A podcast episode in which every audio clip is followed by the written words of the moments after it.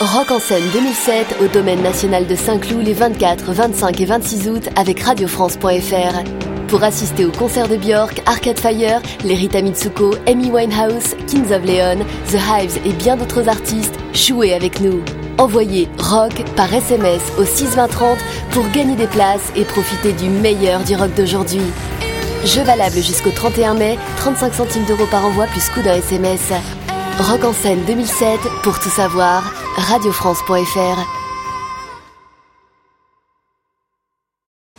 France Inter, franceinter.com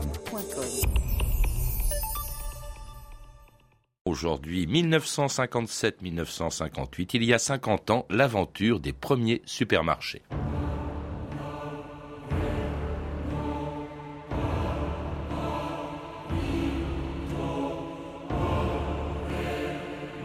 Faites des usines à vendre avec des océans de parking. Bernardo Trorillo.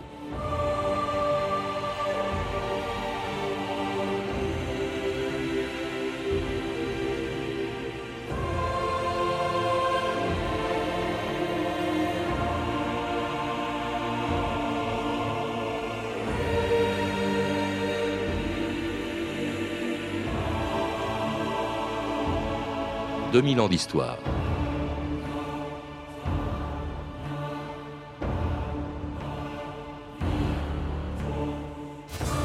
Il y avait beaucoup de monde ce jour-là au pied des bars de la nouvelle cité de Rueil, lorsqu'à 9h le 15 octobre 1958, la première cliente ouvrait la porte du premier supermarché de France, un nouveau type de magasin où l'on pouvait trouver au même endroit des produits qu'il fallait acheter autrefois chez des commerçants différents. Dans les 560 mètres carrés de l'express marché Goulet-Turpin, on trouvait de tout. De l'épicerie, des boissons, des produits frais, mais aussi de la mercerie, des parfums ou des produits d'entretien. Une formule nouvelle venue des États-Unis, où les futurs patrons de Carrefour, d'Auchan, de Darty ou de Conforama venaient apprendre d'un Américain de génie, Bernardo Trorillo, les recettes d'une révolution commerciale. Elle avait commencé en France dès le lendemain de la guerre, lorsqu'en 1948, dix ans avant de construire son premier supermarché, Goulet-Turpin avait inventé le libre-service. Cette porte franchie, vous êtes chez un ami. Un ami qui met à votre disposition toute l'organisation, toute l'expérience des libres-services Goulet-Turpin. Vous ne mettrez dans votre panier que des articles de classe, des articles dont la qualité a été rigoureusement contrôlée et le prix établi au plus juste. Vous pouvez tout acheter sans hésitation chez Goulet-Turpin. Grâce au libre-service créé en France par Goulet-Turpin, il n'y a pas d'obstacle entre vous et le produit de votre choix. Le secret du succès de Goulet-Turpin, une longue expérience entièrement consacrée à satisfaire la clientèle. Ambiance agréable, produits sélectionnés, qualité exceptionnelle, présentation parfaite, prix raisonnable. Voilà les atouts Goulet-Turpin. Goulet-Turpin, Garantie totale. Frédéric Carluer Le bonjour. Bonjour. Alors le nom de Goulet-Turpin ne dit plus grand-chose sans doute aux millions de Français qui fréquentent aujourd'hui les grandes surfaces et pourtant c'était le nom, on vient de l'entendre, du premier libre-service ouvert en France en 1948. Alors aujourd'hui, on est habitué à se servir soi-même dans les grandes surfaces, mais il y a 60 ans, vous le rappelez dans un livre, L'aventure des premiers supermarchés, eh bien c'était une révolution, il n'était pas question de se servir soi-même. Absolument, on peut même parler d'un véritable ovni commercial. Euh, tous les journaux sont présents lors de l'inauguration du magasin, euh, c'est totalement nouveau. Il faut rappeler qu'à cette époque, euh, on est encore soumis au régime du, du rationnement euh, les, vos auditeurs qui ont connu cette période se rappellent sûrement qu'ils devaient encore euh, utiliser des tickets de rationnement. Donc, euh, vous voyez le contexte encore un peu particulier. Et là, une société ouvre un magasin à l'américaine où on rentre, on vous tend un panier d'office pratiquement pour un petit peu forcer les clientes qui ne connaissent pas du tout ce système de vente, qui ont l'habitude bien sûr de se faire servir par l'épicier et elles sont invitées à se saisir elles-mêmes des produits dans les rayons. alors on a, on a bien sûr essayé de, de, de, les éduquer, entre guillemets, à cette nouvelle technique totalement nouvelle, avec des panneaux notamment sur les murs où on leur explique mmh. prenez un panier, servez-vous. donc le gérant est là malgré tout pour les conseiller, mmh. pour, voilà, pour les convertir à cette nouvelle méthode. Une nouvelle méthode, premier libre-service 1948, Goulet-Turpin, qui va ouvrir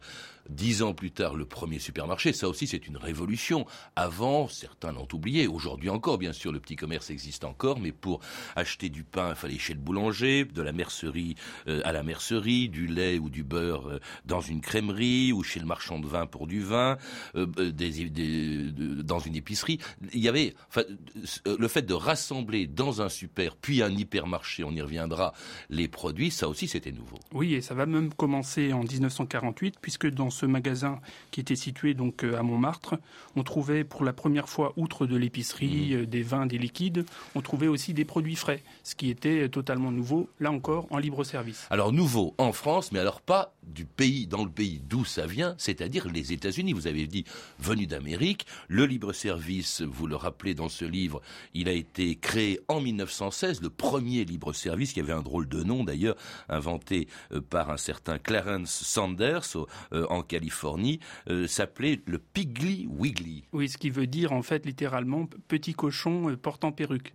Hmm. Donc voilà, quand on lui posait la question pourquoi vous avez utilisé ce nom un petit peu bizarre, euh, il répondait notamment aux journalistes, il disait ben voilà, ça vous a, ça vous a interloqué, j'ai réussi mon coup de publicité. C'était n'importe quoi, quoi. Voilà.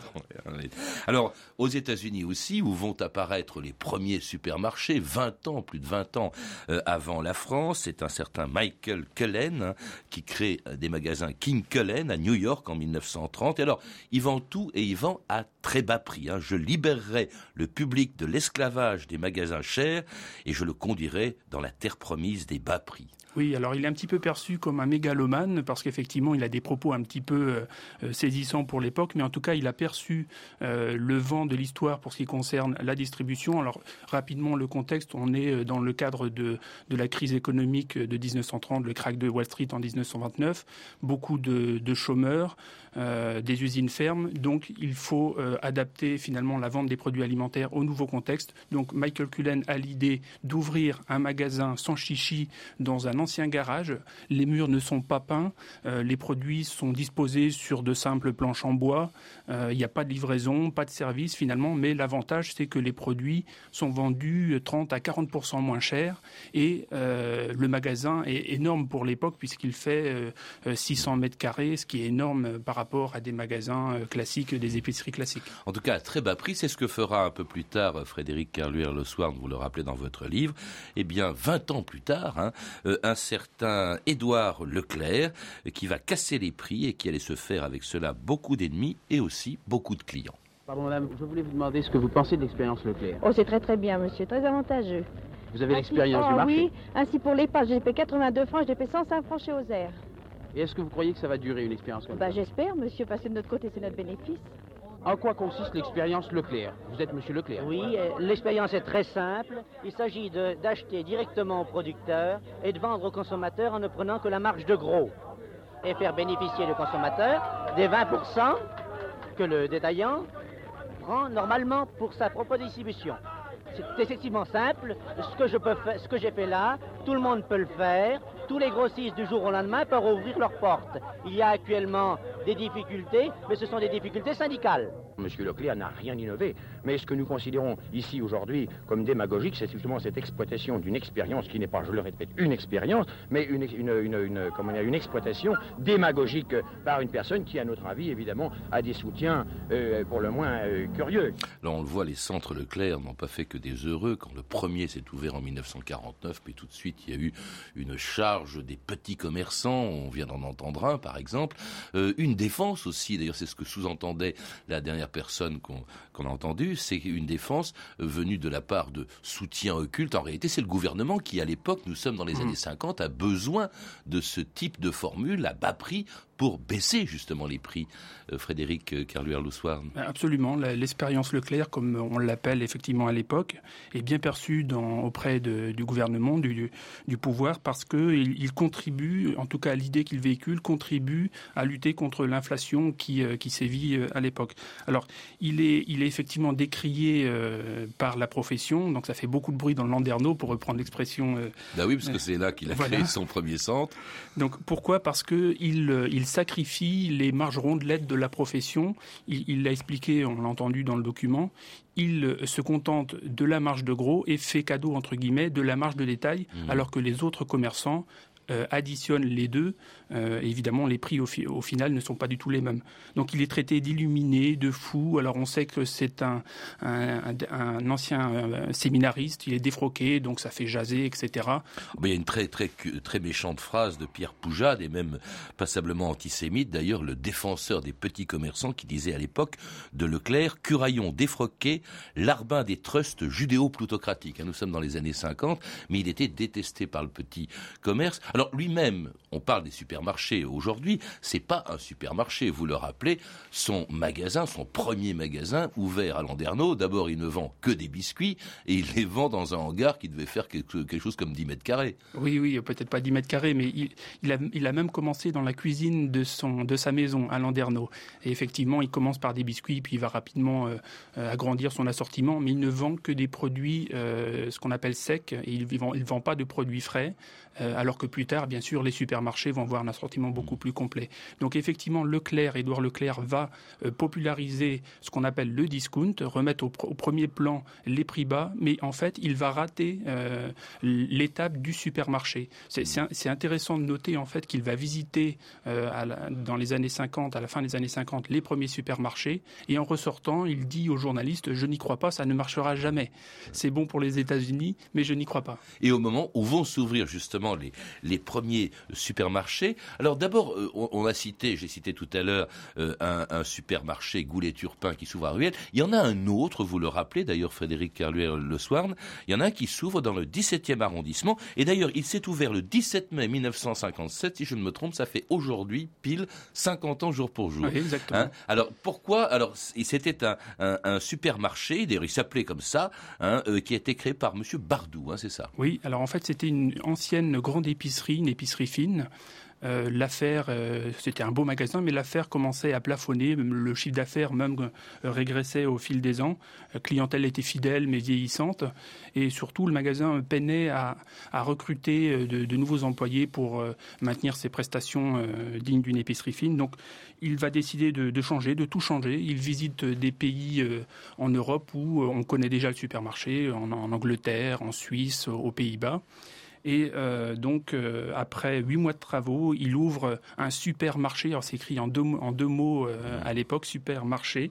Euh, dans le quartier de la place des Ternes. Le magasin fait 750 mètres carrés. Donc c'est là encore une révolution. C'est euh, l'Amérique qui euh, débarque en plein Paris. Alors ce n'est pas, dites-vous pourtant, c'est une ébauche de supermarché, dites-vous.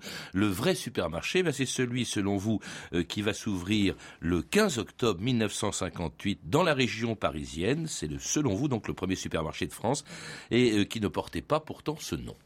Goulet-Furtin vient d'ouvrir dans le centre commercial de Rueil-Plaine son premier express marché. Réalisez des économies, gagnez du temps, faites vos courses en une seule fois à l'express marché Goulet-Turpin de Rueil, 66 rue d'Estienne d'Orbe. Parking pour tout véhicule.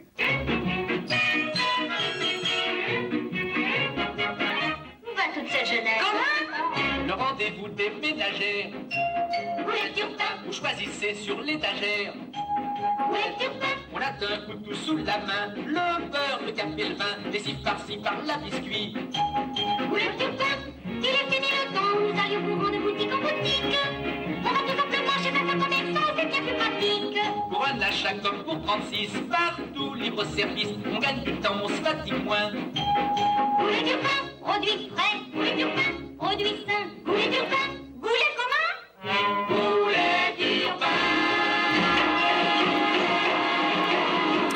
Goulet-Turpin qui ouvrait ses portes le 15 octobre 1958 à Rueil. Qu'est-ce qu'il a de plus par rapport au magasin, au supermarché dont on vient de parler euh, de la place des Ternes à Paris? Une différence de taille, il a un parking à l'américaine qui lui permet euh, d'attirer des, euh, des, clients plusieurs kilomètres à la ronde et non plus dans, dans un rayon relativement réduit des, des, clients piétons. Là, on peut attirer des clients sur toutes les communes à proximité. Et l'hypermarché va pousser cet avantage beaucoup plus loin, le premier hypermarché. On, on, y reviendra. Mais alors, alors là, il, il, est photographié, ce supermarché de Rueil, cet, cet express marché, comme il s'appelait. D'ailleurs, je ne sais pas pourquoi il a choisi ce nom d'express marché plutôt que supermarché. Alors, l'idée, c'était de faire comprendre aux clients qu'on pouvait euh, faire ses courses très rapidement, puisqu'on avait tout sous la main en libre service, plus d'attente, en tout cas euh, auprès du, gérant, puisque dans, euh, dans les épiceries classiques, il fallait attendre que la cliente arrivée avant soi soit servie avant de pouvoir régler ses achats. Donc là, on, on, fait ses achats et on se dirige immédiatement à la caisse. Alors après, il y aura de l'attente aux caisses déjà à l'époque. Certains clients vont même abandonner leur chariot parce qu'ils ne souhaitent pas attendre. Mais en tout cas, on peut rapidement faire tous ces achats sur toutes les catégories de produits. Donc il y a à la fois de l'épicerie, euh, des produits frais, euh, des surgelés, ce qui est encore relativement rare à l'époque. L'équipement congélateur est, est, est, anecdotique. On trouve des fruits et légumes, bien sûr. On l'appelle comptoir vitamine dans ce ah magasin. Oui, oui, oui c'était la, la, tradition chez Goulet-Turpin. Donc voilà la raison de, de ce nom. Alors vous le décrivez très très longuement parce qu'il y a des choses qui nous paraissent aujourd'hui d'une banalité euh, extrême, mais alors c'était des choses qui étaient tout à fait nouvelles pour les clients de ce magasin du. Vous avez cité les chariots par exemple. Ils étaient inventés aux États-Unis en 1936, mais là, eh bien, ils apparaissent chez Goulet-Turpin. Oui, et alors les, euh, dirigeants des goulets turpins ne sont pas sûrs du tout qu'ils vont être acceptés par les clients. Ils vont donc faire un, un sondage pour un petit peu tâter le terrain et ils s'aperçoivent que 90% des, des sondés euh, affirment qu'ils ne pousseront jamais un chariot. Euh, les personnes âgées en ont, euh, en, en, ont peur. Dans les premiers mois euh, de l'apparition des premiers supermarchés, certains clients vont réclamer la mise en place de sens unique pour éviter les collisions parce que bien sûr, il y aura des collisions dans, dans les allées. On ne oui. sait pas encore manier cet objet. Dans les allées, entre les gondoles. Alors il y avait 560 mètres carrés, 7 gondoles, et vous le rappelez aussi pour une raison assez amusante, Frédéric Carluer Loswarn, ces gondoles étaient de petite taille, elles ne dépassaient pas 1m30, il y avait une raison bien précise à ça. Il y a deux raisons en fait. La, première, c'est qu'on n'ose pas véritablement charger entre guillemets le magasin. Euh, des cadres qui vont visiter le, magasin vont dire au directeur euh, qui essaye euh, d'empiler quelques boîtes de conserve dans ce qu'on appelle les têtes de gondole aujourd'hui, s'entend dire tu es fou, tu n'arriveras jamais à vendre tout ça. Donc on limite la hauteur des rayonnages. Et l'autre raison, c'est qu'on craint par-dessus tout le vol. là encore, les cadres, notamment les plus anciens, disent le libre service le supermarché, ça va occasionner euh, une recrudescence des vols. Et euh, donc rapidement, on va s'apercevoir que le taux de vol est relativement euh, réduit et en, en l'espace d'un an, ou moins d'un an, les gondoles vont euh, doubler ou tripler de, de, de hauteur pour, euh, pour avoir la hauteur qu'elles qu ont aujourd'hui. Autre nouveauté aussi, euh, des, alors évidemment on arrive à la caisse, aux caisses, il y en a sept, hein, je crois, dans ce magasin de, de Rueil, il n'y avait pas de tapis roulant. Hein. Non, non, non. Alors en fait, la caissière euh, amenait jusqu'à elle un espèce de petit euh, euh, de réceptacle en bois. Elle l'amenait vers elle au, au moyen d'une petite tirette en bois. Donc la, la cliente déposait ses articles sur cette sur ce cadre en bois. Et donc voilà, c'était les débuts du un petit peu mmh. comment dire l'artisanat du supermarché. Rapidement, il y aura des tapis roulants. Et puis alors il y aura donc justement ces fameuses caisses enregistreuses qui venaient presque toutes, qui venaient toutes même dans ce magasin de la NCR, la National Cash Register. Euh, C'était une entreprise américaine qui siégeait à Dayton aux États-Unis, où travaille un homme qui est un peu le père, vous le dites, des super et des hypermarchés, le gourou de la distribution dans les années 60 et qui s'appelait Bernardo Trujillo. C'est un nom qui ne dit pas grand-chose non plus à grand monde et pourtant c'est un homme qui a joué un rôle considérable dans le monde entier. C'est lui qui a inspiré tous les patrons de grandes surfaces. Oui, on peut citer euh, quelques patrons, les fondateurs de, de Darty, de Conforama, de d'Auchan, de, de Continent et donc euh, d'Express Marché pour Goulet-Turpin. Euh, environ euh, plus de 2000 cadres vont aller, euh, français vont aller aux États-Unis boire véritablement les paroles de ce Colombien, ce, cet Américain d'origine colombienne un petit peu farfelu qui débarque dans la salle de réunion en tirant des coups avec un revolver de théâtre pour voilà, pour captiver son auditoire, les, les, les cadres qui n'ont pas l'habitude d'être un petit peu malmenés par ses propos un peu incongrus sont un petit peu désarçonnés, mais il leur, il leur distille les, les phrases clés, no parking, no business, sans parking, pas de, euh, pas de, de chiffre d'affaires. Il faut créer de grands magasins avec des parkings euh, en libre service euh, et proposer des promotions. J'en cite quelques autres, des devis justement de Rorio, empilés haut et vendés à prix bas. La décoration, c'est la marchandise, l'animation, ce sont les clients. Supprimer des vendeurs, dit-il, remplacez-les par des pancartes. La pancarte est le meilleur vendeur. Vous ne la payez qu'une fois et elle ne prend pas de vacances. Dites-moi, c'était une sacrée brute, hein, Goulet Turpin. Oui. Pas Turpin, excusez-moi, trop Rio. Mais par contre, c'est intéressant de le noter, il ne croyait pas à l'hypermarché. Euh, les, euh, les, fondateurs de Carrefour vont évidemment aller euh, voir Bernardo Trujillo, mais ils reviennent. Leur idée à eux, c'est de créer un magasin qui allie sur une très grande surface alimentaire et non alimentaire. Et Bernardo Trujillo n'y croyait pas et autre élément, les fondateurs de Carrefour vont euh, s'inspirer finalement d'Édouard Leclerc et mm. pratiquer des marges réduites sur tout l'assortiment, alors que Bernardo Trujillo proposait finalement des promotions sur un nombre limité d'articles. Alors ces fondateurs, justement, c'est Marcel Fournier et les frères de Forêt, donc, qui en 1963 autre date très importante dans l'histoire de ce grand commerce, eh bien, fonde le premier hypermarché de France, le Carrefour, ouvert le 15 juin 1963 à Sainte-Geneviève-des-Bois, à 25 km au sud de Paris. Ce bruit de chariot métallique commence à devenir familier à beaucoup de ménagères françaises. C'est celui, bien sûr, du chariot que l'on prend à l'entrée dans toute euh, supérette ou dans tout supermarché. Nous sommes effectivement au supermarché Carrefour à Sainte-Geneviève-des-Bois. Monsieur Jacques Desforêts est directeur de ce supermarché Carrefour qui s'est signalé un peu par son originalité dans les formes de la distribution. Monsieur Desforêts, il y a donc une formule à la base. Nous avons 4000 mètres couverts, dont 2300 mètres réservés à la vente, mais nous sommes installés sur un terrain de 2 hectares et nous pouvons euh, parquer 500 voitures de plein pied avec le magasin. Oui, nous sommes convaincus que dans quelques années, il n'y aura plus que des clients en automobile. Vous avez une gamme assez complète. Vous avez d'abord l'alimentaire. Vous avez des, secteurs un peu traditionnels dans la distribution, le textile par exemple, assez abondant d'ailleurs. La parfumerie, la droguerie. Oui, je pense que les gens achètent de plus en plus, consomment de plus en plus, et nous pouvons augmenter considérablement leur pouvoir d'achat en diminuant nos prix. oui, c'est la rentrée. Profitez de nos Et c'était le premier Carrefour, le premier hypermarché, même si dans le reportage on entend supermarché, c'est déjà un hypermarché. Alors quelle différence entre les supermarchés, comme on l'a évoqué, c'est-à-dire celui de Goulet-Turpin en 58, qui va d'ailleurs faire des enfants, puisqu'aujourd'hui il y en a 6000, hein, je crois, de supermarchés, et ce qu'on appelle aujourd'hui les hypermarchés?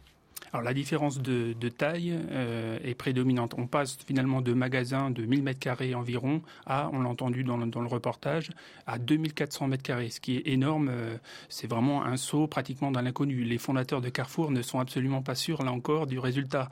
Euh, Marcel Fournier dit le jour de l'inauguration, demain, soit je suis riche, soit je, soit je suis ruiné. Voilà. Donc on n'est pas sûr du tout de, de réussir ce cap. Et l'autre, l'autre grande différence, c'est l'augmentation euh, considérable du choix dans, dans le magasin, notamment beaucoup plus de choix en non alimentaire euh, je peux citer un exemple. Carrefour va rencontrer à Sainte-Geneviève un, grand succès, euh, tel qu'il va, va, être obligé de, remplir ses rayons qui seront vidés euh, très rapidement. Et il va vider finalement un, entrepôt entier de couvertures en plein été. donc il dispose ses couvertures dans ses rayons en plein été et les couvertures vont partir comme des petits pains. Donc c'est vraiment un succès phénoménal. Le parking est littéralement. Oui. Alors ça c'est important. C'était déjà important pour le premier supermarché de Goulet-Turpin à Rueil en 58, ça l'est encore plus avec les hypermarchés aujourd'hui. En fait, on a l'impression quand même, Frédéric Carluet et Le Swarn, que ils inventent quelque chose, ces gens-là, certes, mais surtout, ils suivent un mouvement qui est général et qui s'est développé avec le développement des banlieues et aussi de l'automobile, car là maintenant on vient de très loin pour aller dans un hypermarché. Oui, alors en fait, ils sont donc allés aux États-Unis et ils ont bien compris en fait que les grandes surfaces sont maintenant situées en périphérie des villes et que les commerces, en tout cas les commerces alimentaires généralistes qui restent dans le centre-ville, sont condamnés à court terme. Aux États-Unis, ils ont vu que ces magasins étaient avaient dû fermer, euh, baisser leurs rideaux, euh, finalement tués par ces grandes surfaces euh, alimentaires. Donc ils vont reproduire ce système. Ils ont acheté le terrain de Sainte-Geneviève-de-Bois que personne ne voulait. Une vingtaine de sociétés de l'époque l'époque euh, avaient vu passer le dossier, mais vont refuser de, l'acheter, croyant qu'il n'a pas de potentiel. Alors depuis, on a vu s'en multiplier sous d'autres enseignes. Hein. Il y aura Auchan, il y aura Euromarché, il y en aura des quantités. Il y aura Mammouth qui a dû disparaître. Alors c'est une révolution qu'a raté euh, Goulet-Turpin, dont l'enseigne elle-même a, disparu. Elle s'est d'abord appelée Grand Express Marché, puis elle a été rachetée, je crois, par Viniprix Euromarché, tandis que le euh, nombre des hypermarchés va augmenter, en gardant d'ailleurs pour l'essentiel les recettes des pionniers des supermarchés. Écoutez ce reportage de Christian Bobby euh, du magazine Interception de France Inter dans un hypermarché le 2 juin 2002 le consommateur, quand il rentre dans un hypermarché, suit un cheminement. Quand les gens rentrent, eh bien, tout le monde tout de suite se précipite sur la gauche et tourne dans le sens des aiguilles d'une montre. Ce qui veut dire qu'on a, regardez bien, on a placé le plus souvent l'entrée complètement à l'extrême droite du magasin, de la façade. Ce qui fait que le, consommateur parcourt, bien sûr, le, parcours le plus important à l'intérieur du magasin. Je zigzague en fait d'un rayon à l'autre jusqu'au fond. Donc vous avez toujours le même circuit Voilà, et je fais ma liste par rapport euh, au magasin parce que je le connais. Je sais où je vais à chaque fois, donc je sais où se trouve le produit que je recherche. Et est-ce qu'il vous arrive de dévier de votre liste, d'acheter des produits ah, dont vous n'aviez pas besoin? Bien sûr, toujours. C'est impossible de faire autrement. Je crois qu'il n'y a pas grand monde qui fasse ses courses sans acheter autre chose. Au choix du client, bien sûr les petites pommes de terre primaires de Marmoutier, ben c'est ici. Hein. Voilà, trois variétés au choix, à prix sympa. Hein. Alors là, c'est une tête de gondole euh, produit douche. D'accord Donc là, la tête de gondole, ça signifie bon, le produit a un prix euh, compétitif. Donc là, c'est là où il est devant pour euh, une grosse rotation. Donc là, on le met en masse sur tête de gondole. Toi, t'aimes bien aller au supermarché? Ouais. Qu'est-ce qui te plaît dans le supermarché? Des petits pois. Des petits pois. Profitez de notre quinzaine. Déjà le caddie vous entraîne. Vivez la vie en grand format. Vous êtes les rois, vous êtes les reines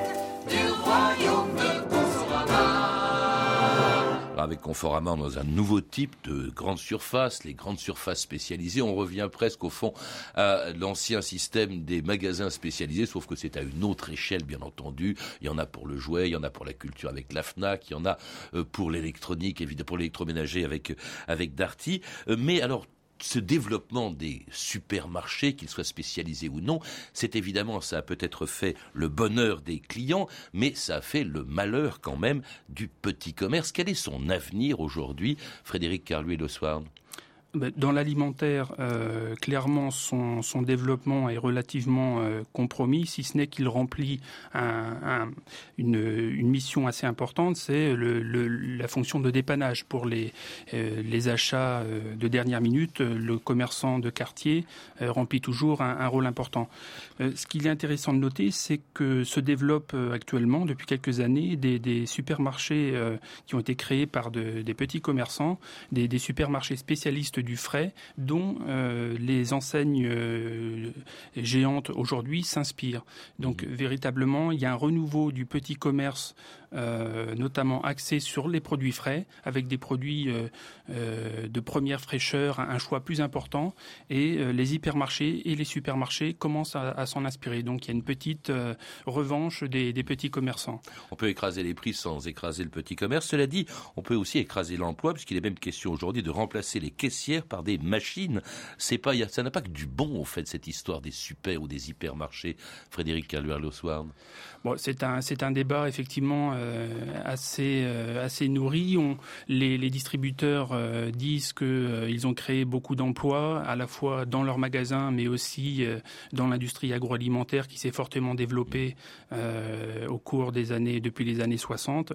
Et puis effectivement, il y a une, réduction du nombre de, d'emplois dans le commerce traditionnel. Donc voilà. Merci en tout cas de nous avoir rappelé cette histoire des supermarchés. On y va souvent et puis on ne sait pas du tout quand ils sont nés, comment ils se sont développés. Et on retrouve tout ça dans votre livre, L'aventure des premiers supermarchés qui vient de paraître aux éditions linéaires et donc signé par mon invité d'aujourd'hui, Frédéric Carluer-Le Soir, qui est aussi le co-auteur avec Olivier Dauvert de la saga du commerce français publié aux éditions Dauvert. Les informations, plus d'informations sur notre émission sont disponibles par téléphone au 32 30, 34 centimes la minute ou sur le site franceinter.com. C'était 2000 ans d'histoire.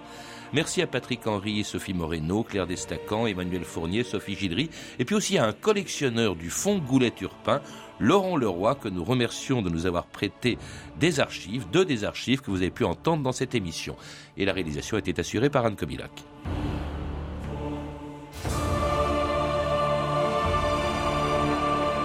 Demain, dans 2000 ans d'histoire, une des formes les plus extrêmes de la collaboration, les SS français de la division Charlemagne.